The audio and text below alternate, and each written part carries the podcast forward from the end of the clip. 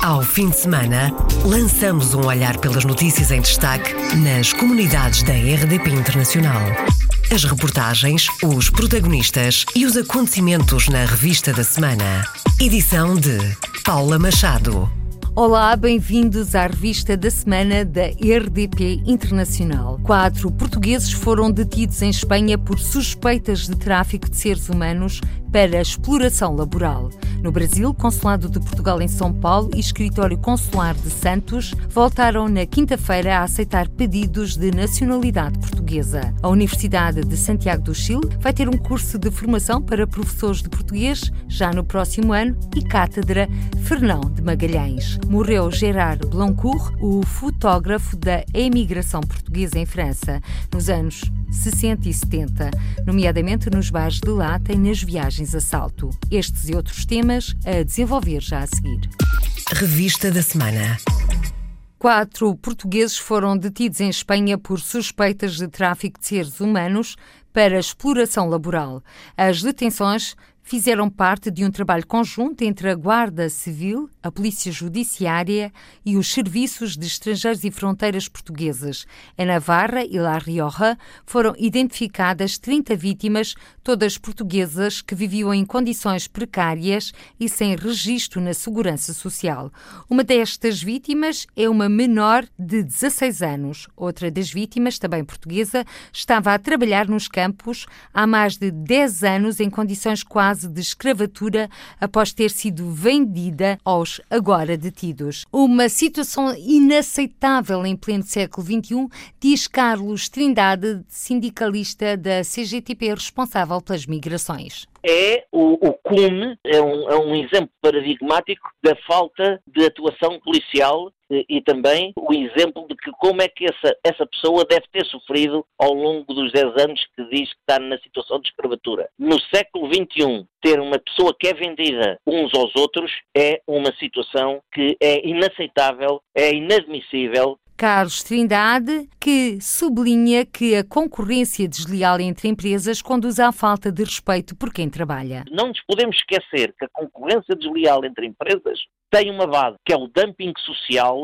ou seja, o pagamento abaixo do, do estabelecido legalmente no que diz respeito aos salários, horários de trabalho superiores àqueles que estão estabelecidos, condições de segurança no local de trabalho inferiores aos que são legais e uh, condições de alojamento, no caso da agricultura, que é o caso presente, muitas vezes infra-humanos, a concorrência desleal entre empresas e eu é baseada numa absoluta e total falta de respeito dos direitos laborais, com uma correspondência a uma violação das obrigações quanto à segurança social, ao pagamento às contribuições de segurança social e uma sobreexploração de quem trabalha. Na Operação Taranis foi identificado um cidadão espanhol suspeito de colaborar com os quatro portugueses detidos. Segundo a polícia, o setor agrícola é um dos mais sensíveis na exploração de trabalho e na fraude à segurança social. As centrais sindicais CGTP portuguesa e OGBL, luxemburguesa, foi entregar ao governo 30 reivindicações sobre a situação dos emigrantes portugueses na próxima sexta-feira. Anúncio feito à RDP Internacional por Arménio Carlos, secretário-geral da CGTP. O que nós já temos eh, é uma reunião com o Sr. Secretário de Estado das Comunidades eh, no próximo dia 9, precisamente para entregarmos eh, as nossas conclusões e, e por outro, também estamos a trabalhar no sentido de rapidamente agendarmos uma reunião com o Sr. Ministro do Trabalho e Segurança Social. E entre as reivindicações estão as não respostas da Segurança Social Portuguesa aos portugueses no estrangeiro. E Arménio Carlos dá exemplos concretos. Não faz sentido que eh, solicitações que são feitas à Segurança Social já estejam à espera de resposta há meses e meses com coisas tão importantes como as pensões de velhice, pensões de invalidez, de sobrevivência, passagem à reforma. Aliás, nós temos um dossiê que nos foi entregue por uma das nossas compatriotas que vamos ter a oportunidade de apresentar ao Sr. Ministro do Trabalho e Segurança Social, precisamente para lhe dizer estão ali os exemplos concretos de processos que foram enviados para a Segurança Social e que os dias passam, os meses, em alguns casos, os anos, sem resposta. Para o secretário-geral da CGTP, é fundamental acelerar todos os processos em todas as áreas. O Simplex tem de chegar às comunidades. No Luxemburgo, os trabalhadores da construção civil já têm um novo contrato coletivo. Após anos de negociações, sindicatos e patronatos chegaram a acordo. Num setor onde mais de 50% dos trabalhadores são portugueses, Eduardo Dias, sindicalista da Central Sindical GBL, que negociou o acordo. Mais de 50% das pessoas que trabalham na construção civil são portuguesas. O facto de haver um acordo, de haver melhorias salariais, de haver melhorias em termos do tempo de trabalho, etc. Isto tudo contribui para que os trabalhadores fiquem numa situação melhor. Mas são todos os trabalhadores. E nesse sentido, Eduardo Dias, quais são as linhas principais desse acordo que foi alcançado? São aumentos salariais a nível da convenção coletiva de 2,4%, aumentos a nível dos salários reais que se traduzem num aumento do prémio de fim de ano que é aumentado em mais de 2% sobre o salário, que em média se traduz em cerca de mais 600 euros para todos os uh, trabalhadores, todos poderem ter acesso à formação profissional sem que tenham que ter uma autorização prévia da entidade patronal e com essa formação profissional eles subam nas diferentes carreiras. Na Suíça, para a semana, os trabalhadores da construção civil continuam as manifestações e as greves. Dos 80 mil trabalhadores, 32% são portugueses. José Sebastião, da Central Sindical Unia, explica o que está em causa e a luta em que os trabalhadores portugueses são essenciais. A comunidade portuguesa na construção civil, de 80 mil trabalhadores da construção civil, 32% são portugueses. Olha, faz que este protesto tem tentar ser levados para a frente pela comunidade portuguesa. São a maioria dos trabalhadores que estão em luta contra este paquete patronal são portugueses. Temos uma reforma antecipada na construção em Suíça, que em 2002 já foram os portugueses que a reivindicaram e que se bateram para ter. E esta convenção coletiva que o patronato está a tentar, por todos os meios, desmantelar, é uma convenção coletiva que não tem dúvidas que vai ser a comunidade portuguesa, porque quem está na rua é a comunidade portuguesa. Os trabalhadores compreenderam a dificuldade que vão ter, compreenderam como vai ser as condições de trabalho futuras com justos terríveis e o que os trabalhadores portugueses já, já sobem há muito, uma precariedade terrível. O patronato em Suíça deixou de fazer contratações no nível das empresas, faz recurso aos trabalhadores temporários, são trabalhadores que vêm trabalhar, quando há menos trabalho ficam em casa, quando está a chover ficam em casa, quando é preciso fazer horas, obrigam-nos a fazer horas, mas não são pagas com suplemento. A nossa comunidade já está a sofrer enormemente com a precariedade que os patrões instalaram. Diz a Sociedade Suíça de Empreiteiros que quer uma convenção moderna e o grande problema de uma convenção moderna como eles querem é que os trabalhadores trabalhem como trabalhava antigamente o meu avô. Era de sol a sol e o patrão pagava o que ele queria, que é exatamente o que eles querem hoje na Suíça. É, horários completamente desregulados. José Sebastião, da Central Sindical Unia na Suíça, Eduardo Dias, da Central Sindical do Luxemburgo, OGBL, e Arménio Carlos, secretário-geral da CGTP, Central Sindical Portuguesa, convidados desta semana do Câmara dos Representantes. No Brasil, Consulado de Portugal em São Paulo e Escritório Consular de Santos voltaram na quinta-feira a aceitar pedidos de nacionalidade portuguesa. Um dia tranquilo, já que o atendimento foi feito de acordo com a hora marcada, diz José Duarte Alves, conselheiro das comunidades, que saúda a decisão do secretário de Estado das Comunidades de levantar a suspensão para a entrada de novos pedidos abriu de novo uh, os pedidos de nacionalidade, voltaram a ser, ser efetuados no Consulado de Portugal de São Paulo e no Escritório Consular de Santos, por interferência do nosso secretário de Estado, a coisa correu muito bem, apesar de que hoje será feriado do Brasil. Então nós estamos realmente satisfeitos, foi uma atitude muito justa, com muito bom senso, e isso vai fazer bem aos nossos produtores e à comunidade dos brasileiros do Brasil, porque o atraso significaria um pouco de impaciência por parte dos nossos utentes e essa situação foi resolvida a contento de todos. José Duarte Alves, conselheiro das comunidades por São Paulo, sobre o Consulado de Portugal em São Paulo e o Escritório Consular de Santos voltarem a aceitar pedidos de nacionalidade portuguesa desde quinta-feira, 1 de novembro. Recordo que os pedidos de reconhecimento de nacionalidade portuguesa nas representações consulares de São Paulo e Santos estavam suspensos desde meados de outubro. Inicialmente só deveriam ser retomados a 1 de janeiro do ano que vem, 2019. Houve avanços, mas não se resolveu todas as questões na reunião de mais de duas horas na terça-feira entre o Sindicato dos Trabalhadores Consulares e Missões Diplomáticas e o Secretário de Estado das Comunidades. Foi uma decisão política. Os motoristas dos postos consulares e das embaixadas portuguesas no estrangeiro passam a cumprir horário de 35 horas de trabalho, explica Alexandre Vieira, do Sindicato dos Trabalhadores Consulares e Missões Diplomáticas. A questão dos motoristas passarem para as 35 horas, que eram os únicos funcionários da administração pública que ainda estavam a trabalhar mais que 35 horas. Politicamente foi assumido que era uma decisão que já estava tomada e que uh, os, os, motoristas das embaixadas passariam para as 35 horas. Pronto, isto foi uma decisão política, que é por, por, por parte do Sr. Ministro dos Estrangeiros, quer na palavra do Sr. Estado de Estado das Comunidades Portuguesas. Por resolver está a situação dos mais de 60 trabalhadores nos postos portugueses no Brasil. Vão ser negociados caso a caso diz Alexandre Vieira. A questão vai ser negociada caso a caso com os funcionários, no sentido de uh, resolvermos o assunto localmente, de partida, nomeadamente com uma equipa em princípio, do Ministério e do Sindicato, no sentido de resolver esta situação eh, que já se arrasta há muitos anos e que eh, houve desfechos no passado um bocado graves, nomeadamente eh, o arresto do, do, avião e etc., e que o poder político quer resolver. Alexandre Vieira, secretário-geral adjunto do Sindicato dos Trabalhadores Consulares e Missões Diplomáticas. Para 15 de novembro ficou marcada uma nova reunião. Em visita à Califórnia, nos Estados Unidos, esteve o deputado do PSD Carlos Páscoa.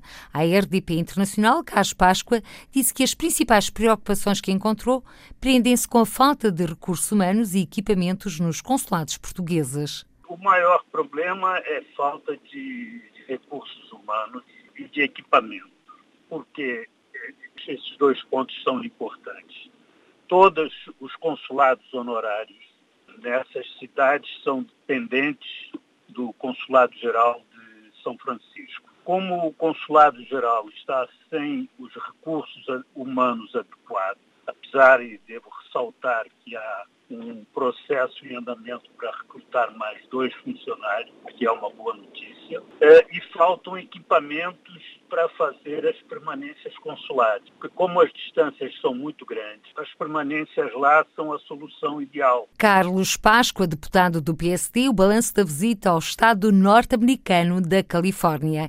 E nos Estados Unidos, terça-feira é dia de eleições federais estaduais e autárquicas, um sufrágio que ocorre sempre a meio do mandato presidencial, neste caso de Donald Trump. Em Massachusetts e Rhode Island, as sondagens são favoráveis aos políticos lusodescendentes, como avança o jornalista do Portuguese Times, Francisco Rezendas. A maioria dos políticos lusodescendentes em Massachusetts e Rhode Island não têm oponentes, exceção feita ao deputado estadual Tony Cabral, que tem um oponente, mas segundo as sondagens aponta por uma clara vitória na próxima terça-feira. Os governadores de Massachusetts e Rhode Island deverão manter-se no cargo ainda segundo as sondagens. East Providence, uma cidade onde reside uma numerosa comunidade portuguesa, vai ter mayor pela primeira vez, presidente da Câmara, e poderá ser português chama-se Robert Silva, também segundo as sondagens leva larga vantagem sobre o seu oponente. Eleitores nos Estados Unidos chamados às urnas na próxima terça-feira para escolherem senadores, governadores e deputados.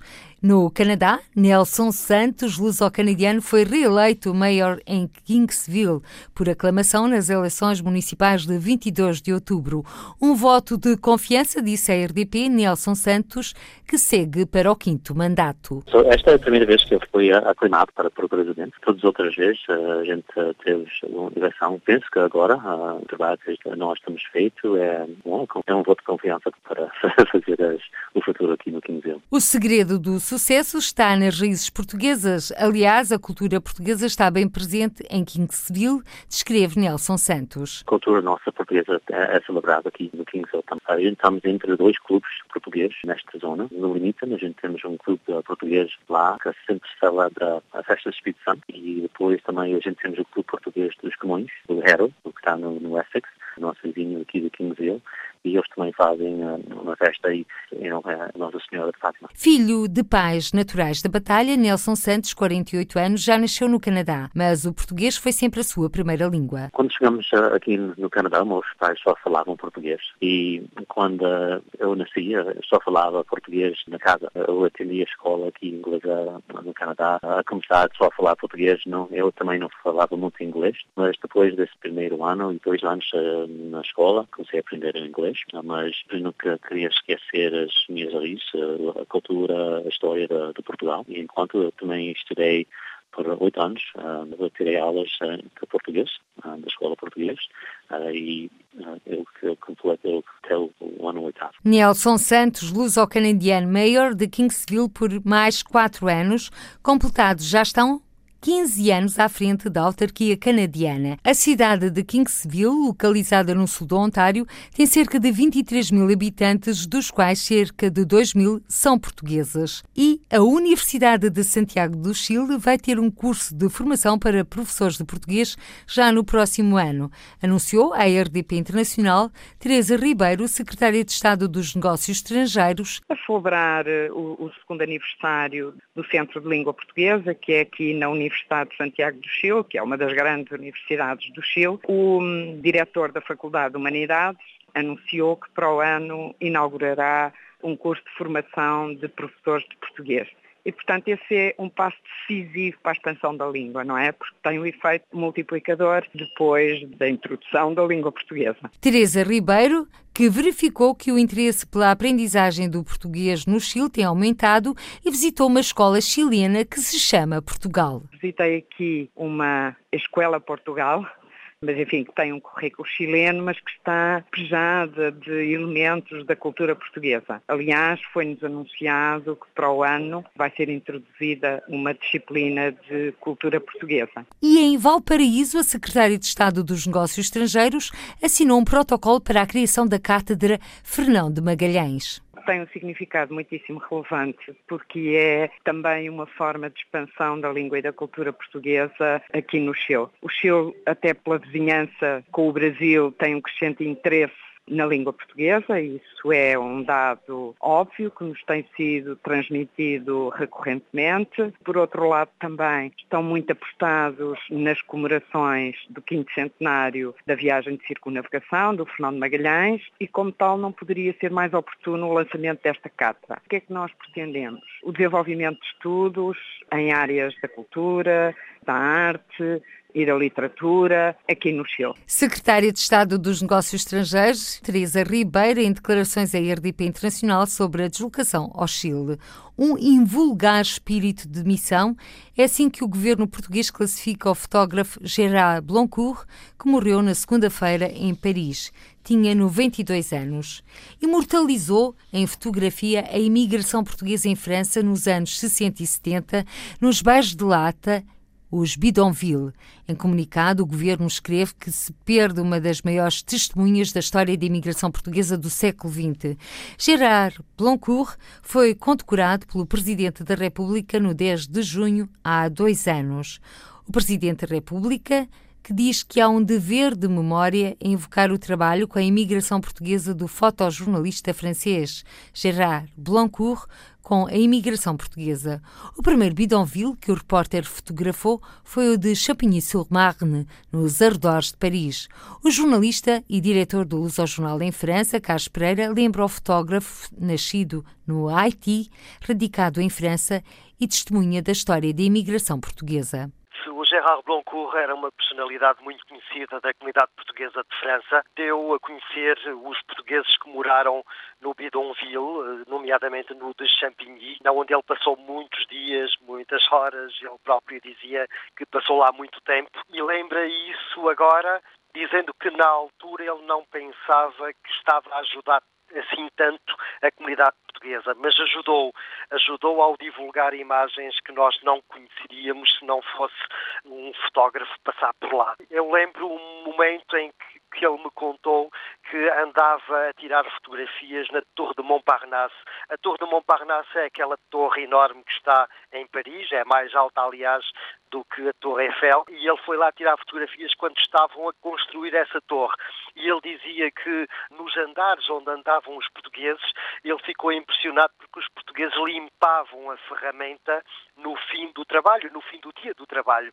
E ele não via isso nas outras comunidades, as outras pessoas acabavam o trabalho e iam-se embora. E foi isso que fez com que, que ele ficasse a conversar com eles, que depois o ajudaram a entrar no Bidonville, em Champigny. Memórias do fotojornalismo, Gerard Blancourt, pelo jornalista Carlos Pereira, que lembra também que o fotógrafo fez questão de vir a Portugal ver o país de origem de tantos imigrantes que chegavam à França. Ele esteve também em Portugal em 66, portanto ele achou que devia ir a Portugal ver o país de onde os imigrantes saíam e chegavam aqui aos milhares, e esteve também logo a seguir ao 25 de Abril. Ele apanhou logo o avião e muitas fotografias que ele tirou em Portugal fizeram manchetes aqui nos jornais franceses. Partiu aos 92 anos o fotógrafo Gerard Blancourt, que era também pintor e poeta. O funeral está marcado para amanhã, segunda-feira, no cemitério Père Lachaise, em Paris. Na Europa de ontem e de hoje não se deve confundir refugiados com imigrantes trabalhadores. O alerta de Manuel Dias, do Comitê Aristides Sousa Mendes e membro do Conselho Científico e de Orientação do Museu da Imigração em Paris. Em França há as duas problemáticas constantes. Há a problemática do imigrante trabalhador e há a problemática do refugiado. São duas questões distintas porque são dois estatutos diferentes. Portanto, não é porque as pessoas sejam diferentes, é que os estatutos são diferentes. E não se pode confundir imigração de trabalho com a imigração de exílio, porque não é o mesmo fenómeno, não é a mesma população e não é o mesmo estatuto em termos de proteção. Um alerta na jornada de reflexão sobre as políticas da diáspora, numa altura em que a Europa vive uma crise migratória. A evolução ao longo do tempo, a partir de uma perspectiva comparada entre as várias comunidades portuguesas no mundo, foram temas abordados. Desde logo o Museu Nacional da Imigração em França. Manuel Dias, membro do Conselho Científico e de orientação deste museu, descreve a presença portuguesa. A presença portuguesa é pouco visível. Há três temáticas. É o português no mundo do trabalho, através de uma figura que faleceu há dias, que é o José Batista de Matos, que simboliza os portugueses no mundo do trabalho. Depois há o Manuel Tavares, que era um exilado português, um intelectual, que está presente no museu. E depois há o trabalho, conduzido efetivamente por Gerard Blancourt, que é as fotografias dos portugueses nos bairros de lata e os portugueses na construção daquele país. Portanto, no Museu da História da Imigração há uma maneira, digamos, de mostrar a presença portuguesa não só em Paris, mas em França. Museu Nacional de Imigração em França, um projeto de 2004 de Jacques Chirac e aprovado pelo Conselho de Ministros, com o objetivo de mudar o olhar sobre a imigração. A criação de um sítio nacional da história e da memória da imigração em França, como elemento essencial de uma política de reconhecimento e de entregação dos imigrantes na sociedade francesa. Às declarações de Manuel Dias, o lamento de Manuela Aguiar, antiga deputada do PSD e secretária de Estado das Comunidades Portuguesas. Portugal é impensável que o Ministério da Cultura, o Presidente da República, tenham como prioridade a história da nossa imigração, do movimento de gentes e culturas em que se trazeu a nossa história, o trabalho, os intelectuais, o exílio, tudo isso. Ninguém se preocupa com isto. Alguém ouviu um presidente da República Portuguesa fazer como fez o presidente da República de França? Alguém ouviu o Ministério da Cultura? E realmente há dois ministérios que são fundamentais para a história da imigração ou para o tratamento das questões de imigração. É o Ministério do Trabalho nas questões do trabalho, é o Ministério da Cultura nas questões da cultura. E se estivesse sediado aí, talvez tivesse outro estatuto que realmente nós não conseguimos dar à nossa imigração. Políticas da Diáspora, Jornada de Reflexão em Lisboa organizada pelo Instituto de História Contemporânea da Universidade Nova e Sociedade de Geografia de Lisboa. E por cá, no Festival de Banda Desenhada da Amadora, foi lançado o livro Maria e Salazar. A história, aos quadradinhos, relata o percurso da imigração para a França de milhares de portugueses e tem agora uma edição em português. Rui Brito, editor da Povo em Portugal desta obra, o foco está na apresentação deste livro em terras nacionais. Nós sabemos que existe existe um interesse acrescido por parte das comunidades portuguesas uh, nesta obra, tanto que o autor já tem feito algumas sessões em França que têm sido muito bem acolhidas pelos nossos imigrantes, mas uh, estamos a falar da edição francesa. Com a edição portuguesa, numa primeira fase, o lançamento será feito aqui em Portugal e depois, havendo oportunidade e condições para isso, poderemos uh, avançar também para uma divulgação mais alargada do livro em português junto das nossas comunidades. A banda desenhada conta a história de Maria, uma imigrante portuguesa que chegou a Paris em 1972 e que foi como uma segunda mamã de Robin Walter, o autor. Maria Salazar foi publicado em França em outubro do ano passado, esteve presente nos festivais de banda desenhada de Saint-Malo e no festival BD Engagé e agora já está disponível também em Portugal. E por hoje ficamos por aqui. A revista da semana da RDP Internacional regressa no próximo domingo. Até lá, seja feliz. Ao fim de semana, lançamos um olhar pelas notícias em destaque nas comunidades da RDP Internacional. As reportagens, os protagonistas e os acontecimentos na revista da semana. Edição de Paula Machado.